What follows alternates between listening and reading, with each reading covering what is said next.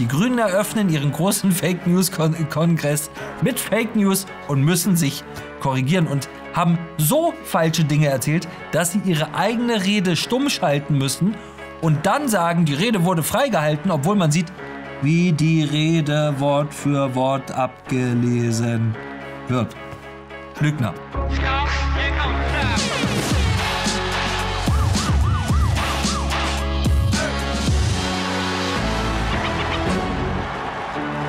Herzlich willkommen bei Achtung Reichelt. Wir wissen inzwischen, was Linke mit Menschen machen und Meinungen machen, die nicht links sind, die nicht links sein wollen.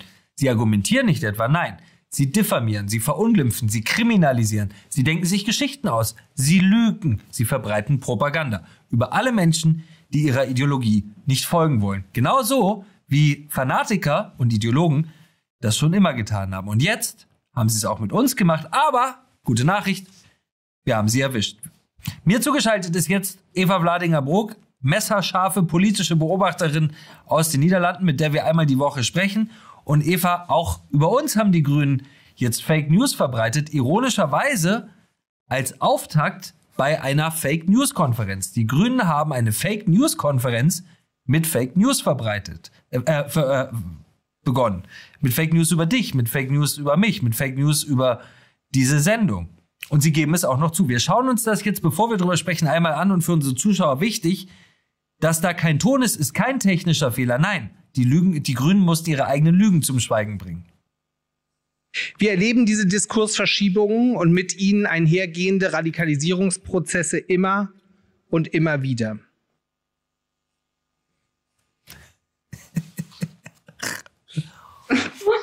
oh, oh, oh.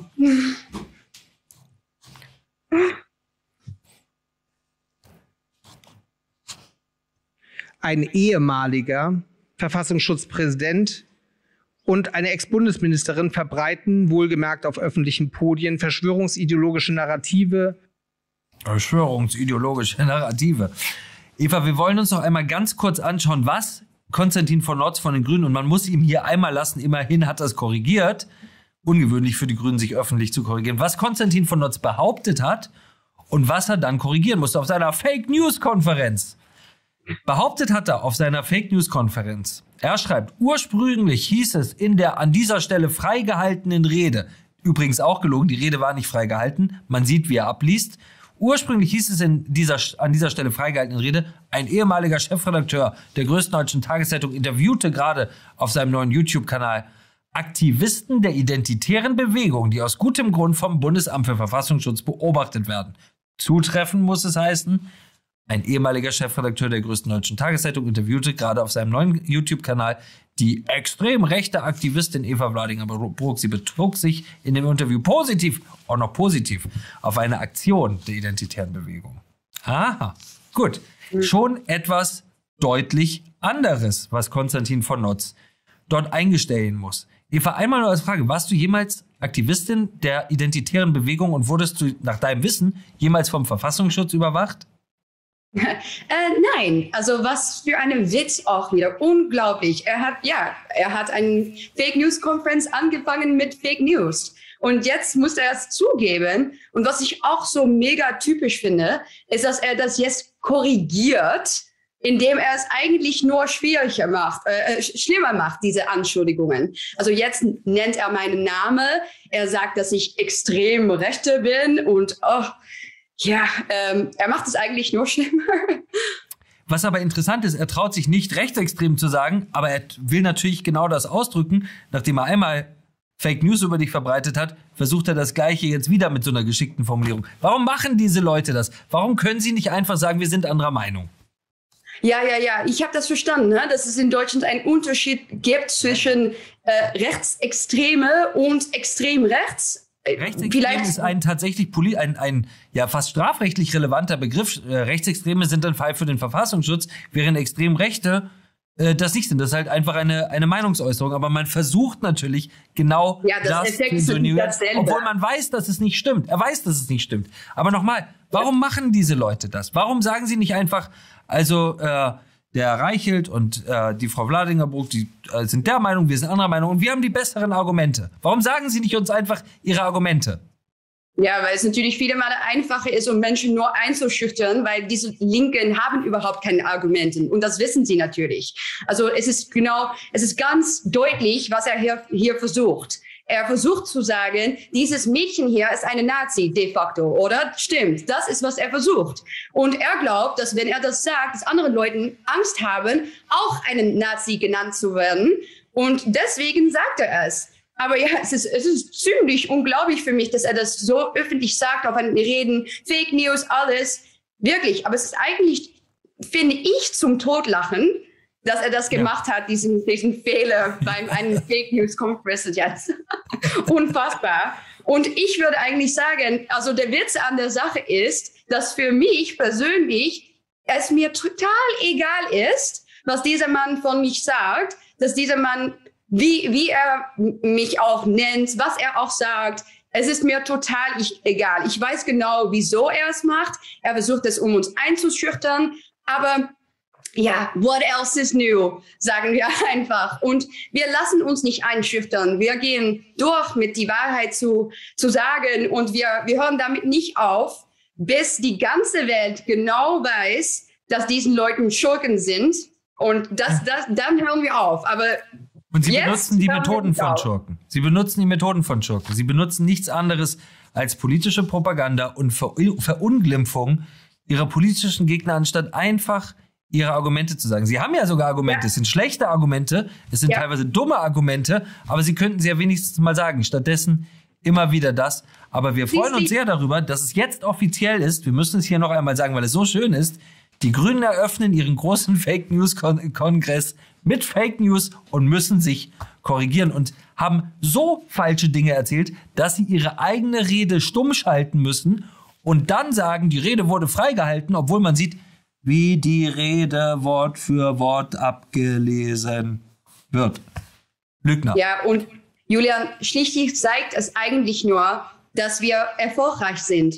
Ja. Es ist eine Ehre. Und es Absolut. zeigt, dass sie Angst haben vor uns. Und das zu Rechte. ja. Zweites Thema, Eva, in der Zeitschrift The Lancet, eine der seriösesten Zeitungen der Wissenschaft, obwohl da auch einige bizarre Dinge über Corona erschienen sind, ist eine neue Studie erschienen. Eine Million Krebsfälle wurden nicht diagnostiziert, nicht rechtzeitig diagnostiziert, wegen der Corona-Maßnahmen. Menschen haben sich nicht ins Krankenhaus getraut, nicht zum Arzt getraut, nicht zur Vorsorge getraut. Und das ist ja nur das, was jetzt erforscht worden ist. Es gibt bei solchen Sachen immer viele Dinge, Graubereich, Dunkelziffer, die wir nicht wissen. Was läuft da auf uns zu als Folge, nicht von Corona, sondern als Folge von Corona-Maßnahmen? Ja, ich kann nur sagen, eine totale Katastrophe, glaube ich. Und nicht nur, weil die Leute, viele Leute natürlich ihre Diagnose verpasst haben, aber auch, sondern auch, weil es natürlich jetzt auch in der Lancet eine Studie gab, die gesagt hat, ja, die Leute, die die Impfung genommen haben, haben jetzt auch Probleme mit ihrem Immunsystem.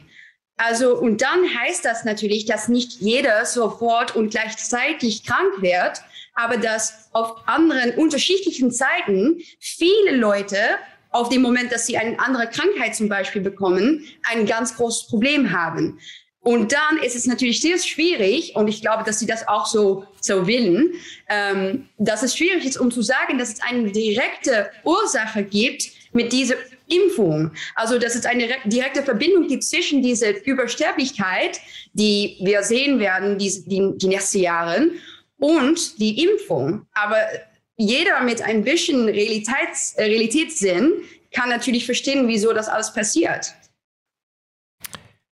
Irgendwie eine, ich finde ich, so bittere Vorstellung, wenn man nach diesen zwei Jahren der Pandemie feststellt, dass man Krebs in einem fortgeschrittenen Stadium hat und weiß, man war sonst immer bei der Vorsorge, aber man ist in diesen zwei Jahren nicht gegangen, weil man es nicht durfte oder weil man abgeschreckt wurde aus Krankenhäusern. Das ist doch einfach, Richtig. ja, man weiß gar nicht, wie es diesen Menschen gehen soll, oder?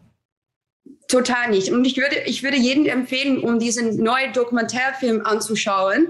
Der heißt Died Suddenly. Jetzt kann es noch, jetzt ist noch öffentlich, äh, öffentlich da, aber vielleicht wird es auch wieder zensuriert. Wie alles, wie ich persönlich auch. Hast du das gesehen? Mein Wikipedia-Page ja, ist gesperrt. Deine Wikipedia-Seite wurde gesperrt. weil du fringy bist. Du bist am Rand, habe ich gelesen. Ja, sie haben gesagt, dass ich fringe bin und deswegen, dass ich keine äh, Biografie haben darf auf Wikipedia. Das ist, Ist natürlich eine Fringe? totale auch Fringe, Ist- ja, Randgruppe, das ist nicht Ja. Teil des Mainstreams. Und na klar, natürlich bin ich nicht Teil des Mainstreams. Ich möchte auch kein Teil des Mainstreams sein. Ich kritisiere diese Leute, auch zu Rechte. Ähm, aber dass das jetzt ein Kriteria, Kriterium ist, um zu sagen, okay, wir strichen jetzt deine Biografie, deine digitale Biografie, Ja. Das ist natürlich total verrückt. Das ist überhaupt nicht, das geht nicht um, dass ich fringe bin. Es gibt so viele Leute, die viel mal fringer sind als ich, die schon eine Biografie auf Wikipedia haben. Ich weiß auch Also, ehrlich gesagt gar nicht, was Fringe heißen soll. Also wer sagt, was Ja. Fringe ist? wer sagt Ja, denn jetzt, wer Fringe ist? Was ist denn Fringe für eine. Kategorie? total Wir sind am. Rand. Ja, am Rand. Das darf man nicht sein. Ja. Außer als Randgruppe. Außer als Randgruppe. Ja, naja, aber sie haben mir jetzt gestrichen und das, das, ich finde das ziemlich, ziemlich scheiße, würde ich sagen, darf ich sagen. Wir haben an dieser Stelle und in dieser Sendung schon häufiger über die italienische Ministerpräsidentin Giorgia Meloni gesprochen. Von der gibt es nicht eine neue Rede, die Rede ist schon alt, aber ein neues Video. Man kannte diese Rede bisher einfach nicht und wir wollen sie uns einmal anschauen. Questo è un bambino che lavora in una miniera d'oro in Burkina Faso. Il Burkina Faso è una delle nazioni più povere del mondo. Per il Burkina Faso che ha l'oro, la Francia stampa moneta coloniale. In cambio pretende che finiscano nelle casse del tesoro francese il 50% di tutto quello che il Burkina Faso esporta. L'oro che questo bambino si infila in un cunicolo per tirare fuori finisce per lo più nelle casse dello Stato francese. Allora la soluzione non è prendere gli africani e spostarli in Europa, la soluzione è liberare l'Africa da certi europei che la sfruttano e consentire a queste persone di vivere di quello che hanno. Das ist eine ziemlich unglaubliche Geschichte, die Giorgia Meloni äh, da erzählt. Sie sagt, Frankreich profitiert am Ende davon. Frankreich beutet ein Land in Afrika, Burkina Faso, aus. Und was sie sagt, ist eigentlich ein sehr menschlicher Punkt. Statt mehr Menschen aus Burkina Faso nach Europa zu holen, teilweise mit deutschen Steuergeldern, sollte man vielleicht den Menschen Burkina Faso ihren Wohlstand nicht wegnehmen, oder? Ja, eine wirklich eine echte Rechtsextremistin, ha? Ja. Nee, was für eine Leidenschaft, diese Frau. Ich finde das so super. Und sie hat ihn total, Macron total schachmatt gesetzt damit. Also, ja, ich finde es super, um zu sehen. Und sie hat natürlich auch recht. Was Macron und was Frankreich tut, ist natürlich zum äh, eigenen Vorteil, also für, nur für die Eliten natürlich Frankreichs, also für Macron selber. Aber die gewohnten Menschen, also die Bürger Frankreichs und natürlich auch die Bürger Europas, die leiden da, darunter und natürlich auch die Bürger aus Afrika. Also sie sagt eigentlich sehr einfach, geh raus, lass die Leute in der Ruhe und dann machen wir es selber und dann können wir auch unsere Grenzen jetzt zumachen. Einfach, ne? Eigentlich ein vollkommen einfacher und schlüssiger Plan. Großartige Frau. Warum kommt die immer auf so großartige, ja, so offenkundige Dinge, die man im Rest Europas kaum noch hört? Ja, nur weil sie die Wahrheit sagt, glaube ich. Und sie entlarvt, was unsere Elite macht. Und nur diese zwei Sachen reicht schon, um total viral zu gehen, um total beliebt zu sein und auch um gewählt zu werden von eigenen Menschen. Ja, es Ja. ist nicht so schwierig. Ich verstehe nicht, wieso unsere, unsere Elite das nicht macht. Also ich verstehe schon, aber ich möchte gerne es anders Ja. sehen. Das Offensichtliche einfach auszusprechen, ist eines der mächtigsten Instrumente der Politik geworden. Eigentlich bitte, aber schön, äh, dass man es ab und zu noch hört. Wir ähm, kommen zu unserem letzten Thema. Eva, es ist kurz vor Weihnachten. Wir haben äh, hier bei uns in Deutschland den Nikolaus. Ihr habt, ich weiß nicht, ob es genau der Nikolaus ist, der Zwarte, der Zwarte Piet, richtig? Der Zwarte Schwarze Piet. Piet, ja. Der Schwarze Piet. Piet, schwarze Peter. Der schwarze Peter. Und der schwarze Peter, wenn ich das richtig verstanden habe, soll nicht mehr schwarz sein, weil er niemals hätte schwarz sein dürfen, weil ihr zu Recht seid. Oder was ist die Geschichte? Ich finde das so eine ermüdende Diskussion, kann ich dich sagen. Es ist wirklich, es geht um ein Kinderfest. Ein sehr, sehr altes, sehr beliebtes Kinderfest, mega populär in den Niederlanden.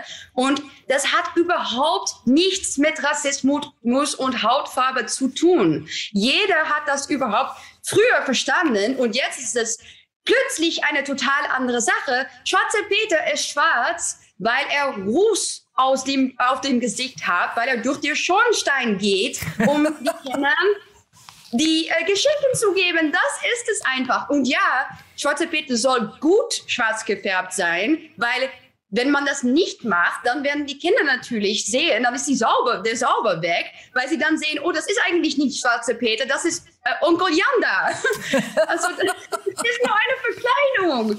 Aber es ist so wichtig, es ist wichtig nicht nur, weil es ein Kinderfest äh, ist, weil, aber es ist wichtig, um dass es um ein vieles größeres Thema geht. Es geht um den Angriff auf unsere Traditionen, auf unsere Kultur.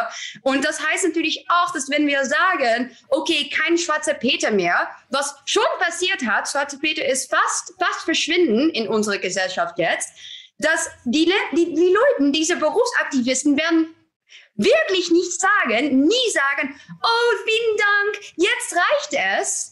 Wenn man diesen Leuten einen Finger gibt, nehmen sie die, ihre, die ganze Hand. Ja. Das passiert hier und das wird auch noch passieren. Und deswegen sollen wir nie für diese Leute verbeugen. Ich könnte nicht mehr zustimmen. Als nächstes der Weihnachtsmann dran, denn warum ist es ein Mann? Warum ist es nicht einfach ein Weihnachtsmensch? Und wer weiß überhaupt, ob sich der Weihnachtsmann dieses Weihnachten. Diese ganze Sache.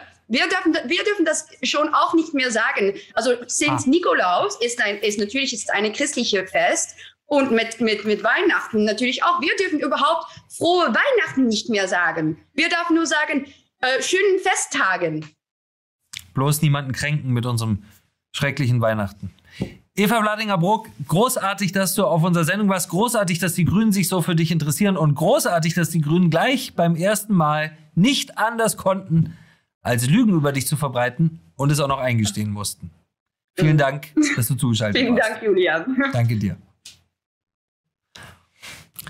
Das war Achtung Reichelt. Entschuldigen Sie sich nicht das für das, was Sie sind, auch nicht dann, wenn man Lügen über Sie erzählt und haben Sie keine Angst, Sie sind nicht allein mit Ihrer Meinung.